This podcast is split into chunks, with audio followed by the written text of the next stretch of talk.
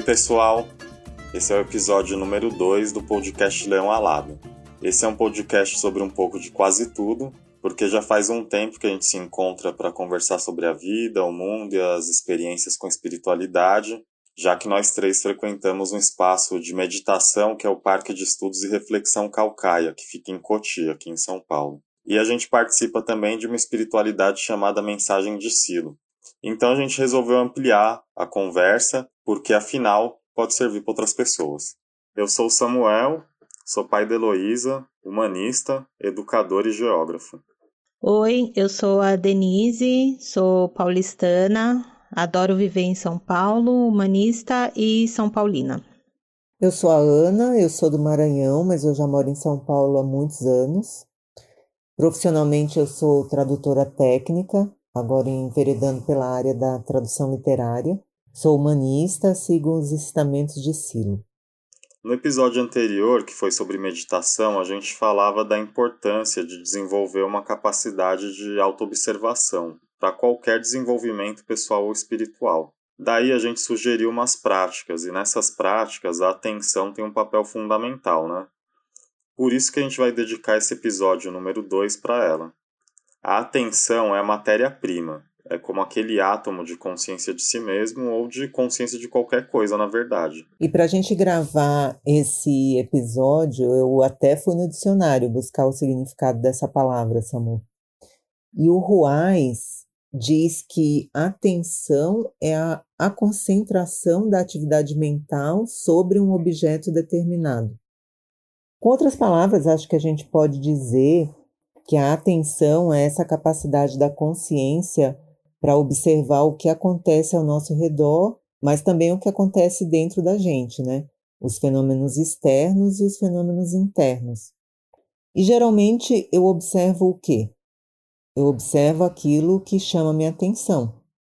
Um som, um movimento, alguma coisa que acontece ao meu redor, ou até um pensamento que surge e eu começo a colocar atenção nesse pensamento. Habitualmente a gente vive assim, meio que pulando de galho em galho a cada coisa que demanda nossa atenção, né? Mas outras vezes, quando eu quero me concentrar em alguma coisa, eu consigo dirigir minha atenção, né? A gente tem esse manejo.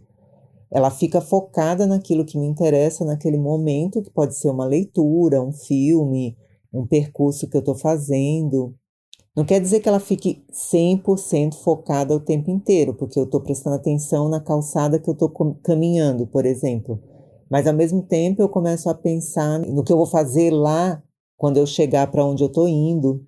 Aí depois de um tempo eu volto a prestar atenção na calçada. Ou seja, a atenção flutua.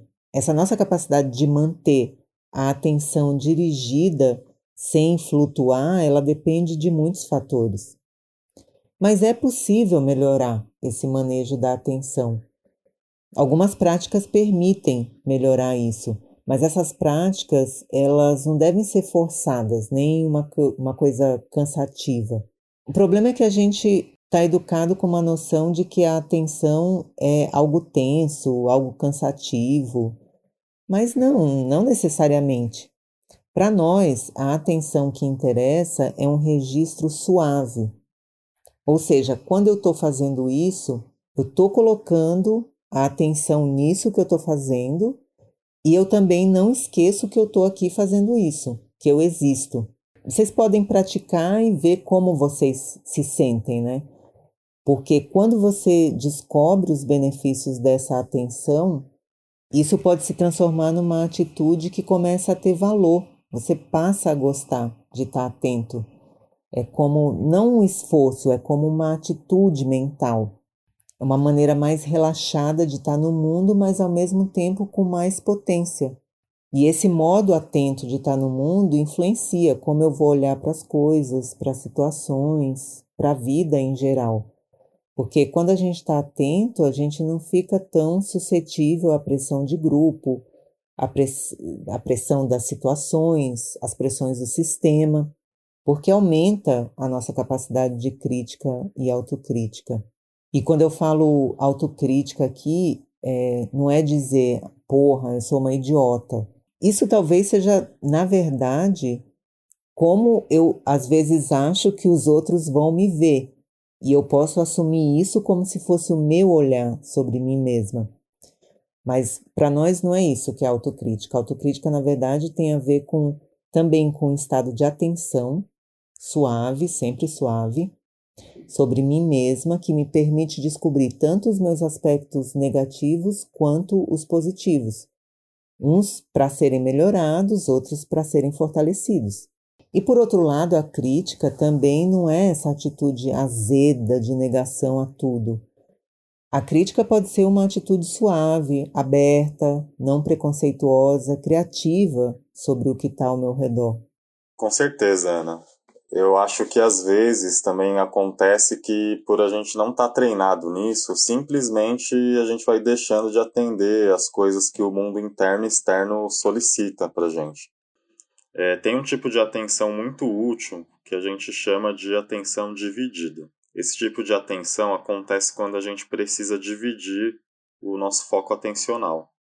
Mas imagina que você precise, por exemplo, realizar duas tarefas ao mesmo tempo e manter a atenção nas duas coisas que você esteja fazendo. Por exemplo, para quem dá aula como eu, acontece direto.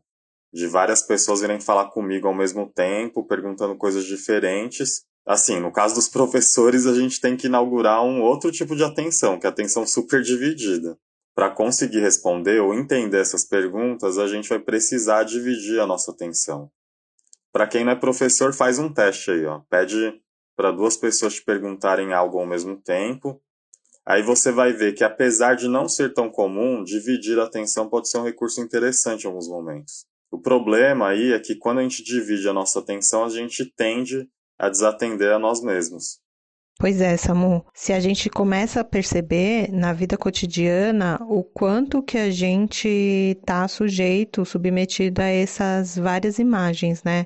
É, TV, celular, internet, enfim, né? São várias imagens que vão atuando com força, né? E mesmo que a gente não se dê conta, a nossa atenção ela vai para isso, né? A gente acaba se perdendo nesse monte de imagem. E para que isso não aconteça, tem uma forma de direcionar a nossa atenção, que a gente chama de atenção dirigida, que é quando intencionalmente eu dirijo a minha atenção para um momento presente ou para alguma coisa que eu quero atender naquele momento. Então eu estou atendendo a algo e eu sei que eu estou atendendo aquilo. E para me dar conta disso, que eu estou atendendo, eu tenho que olhar desde outro lugar. Não é esse olhar comum, né? É um olhar um pouco mais interno, um pouco mais profundo. Que é estranho a gente pensar isso, né? Que existe um outro tipo de olhar. E o que, que é esse olhar interno, onde ele tá? E aí tem um exercício que é bem simples, que ajuda a gente a perceber, primeiro, que existe esse olhar, né? É, o exercício é assim: eu fecho meu olho e aí eu começo a atender, por exemplo, o registro da minha mão começo a me dar conta que a minha mão tá ali, que ela existe. Quem é que tá observando isso? É esse olhar externo? Não, porque meu olho tá fechado. Então é algo que tá dentro. É esse olhar mais interno. E aí, tendo isso em conta, esse olhar mais para dentro, eu começo, por exemplo, a ler um livro e percebo que eu tô atento àquilo que eu tô lendo, tentando manter a minha atenção, me sentindo presente naquele momento. É diferente, por exemplo, quando eu estou fazendo algo sem nem me dar conta que eu existo. É, que é como a gente vive normalmente. Para mim foi uma descoberta muito grande me dar conta disso, né? Porque quando eu consegui estar tá mais atenta, né? Atenta ao que efetivamente se passava ao meu redor, atenta ao que eu fazia, atenta ao que eu estava dizendo, é, eu consegui ganhar em liberdade, porque eu não ficava mais tão suscetível às compulsões, às frustrações ou às reivindicações do cotidiano, porque estando menos sujeito aos estímulos externos, eu consigo me dar conta quando esses outros estímulos, né, as compulsões, as frustrações chegam e dessa forma eu consigo ter mais reversibilidade. Então, eu posso tentar fazer isso em diferentes momentos da vida. É, por exemplo, quando eu estiver fazendo um exercício físico ou lavando uma louça. é, fazendo essas atividades cotidianas e me dando conta que eu tô atendendo aquilo naquele momento, observando desde esse lugar um pouquinho mais para trás dos olhos. Mas tem uma coisa importante também, né, Dê? Que é bom lembrar, como que, que a Ana já falou antes, né? Que esse tipo de exercício ele tem que ser feito de uma forma relaxada. Não dá para fazer de forma forçada, porque senão ele vai gerar justamente o contrário do que a gente quer. Ele vai gerar cansaço, irritação e com certeza não é isso que a gente quer. Então, eu tento ficar nesse registro de estar atento e tento me manter nesse lugar de atenção.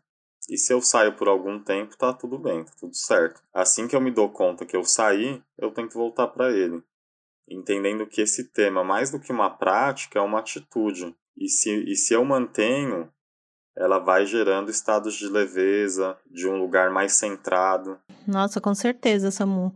E aí, para finalizar, eu queria propor um exercício que é muito simples, que é a gente pode fazer agora nesse momento, enquanto eu estou falando e vocês estão me escutando.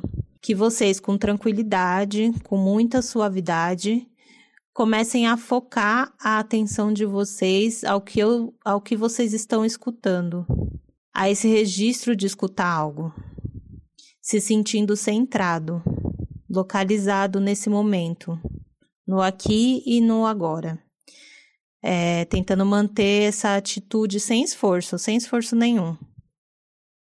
Aí depois de um tempo que você tentar manter essa atenção, tenta perceber se dá conta da diferença entre o momento que você estava antes me escutando e o momento que você está agora, que você está atendendo a essa escuta. Você vai se dar conta da diferença, né? E, e ter um, um pouquinho, um leve entendimento do que é essa diferença de atenção, né? De estado de atenção. Bacana, Denise. Bom, gente, por hoje a gente vai ficando por aqui. Eu espero que vocês tenham gostado da nossa conversa de hoje, que ela possa ajudar aí nas buscas de cada um de vocês. E para quem quiser comentar, dar dicas ou conhecer um pouco mais da gente, a gente tem uma página no Facebook chamada Despertar com dois As no final, no Facebook. Vocês podem também mandar mensagem para a gente por lá. E também como referência tem o site silo.net, que tem toda a obra do Silo, que é a base do que a gente está compartilhando por aqui, só que disponibilizado gratuitamente. A nossa música é Mosquitinho de Velório, do disco Kiko Dinucci e Bando Afro Macarrônico. O disco inteiro é muito bom, aliás, e a gente recomenda. E para terminar, a gente vai fechar com as nossas dicas culturais. Bom, eu queria indicar um documentário argentino sobre o silo. O documentário é, se chama Silo mesmo, é do diretor Leandro Bartoletti. E eu acho que ele é bem bacana porque ele dá bem o contexto da época em que os ensinamentos do silo começaram a ficar públicos e vai mostrando como a partir desses ensinamentos foi, foram se desenvolvendo um movimento social, partidos políticos, uma corrente espiritual. Esse documentário está no YouTube com legenda em português e eu deixo aqui como dica cultural porque eu acho que pode ser interessante para quem quiser saber de onde partem essas ideias que a gente expõe aqui no podcast.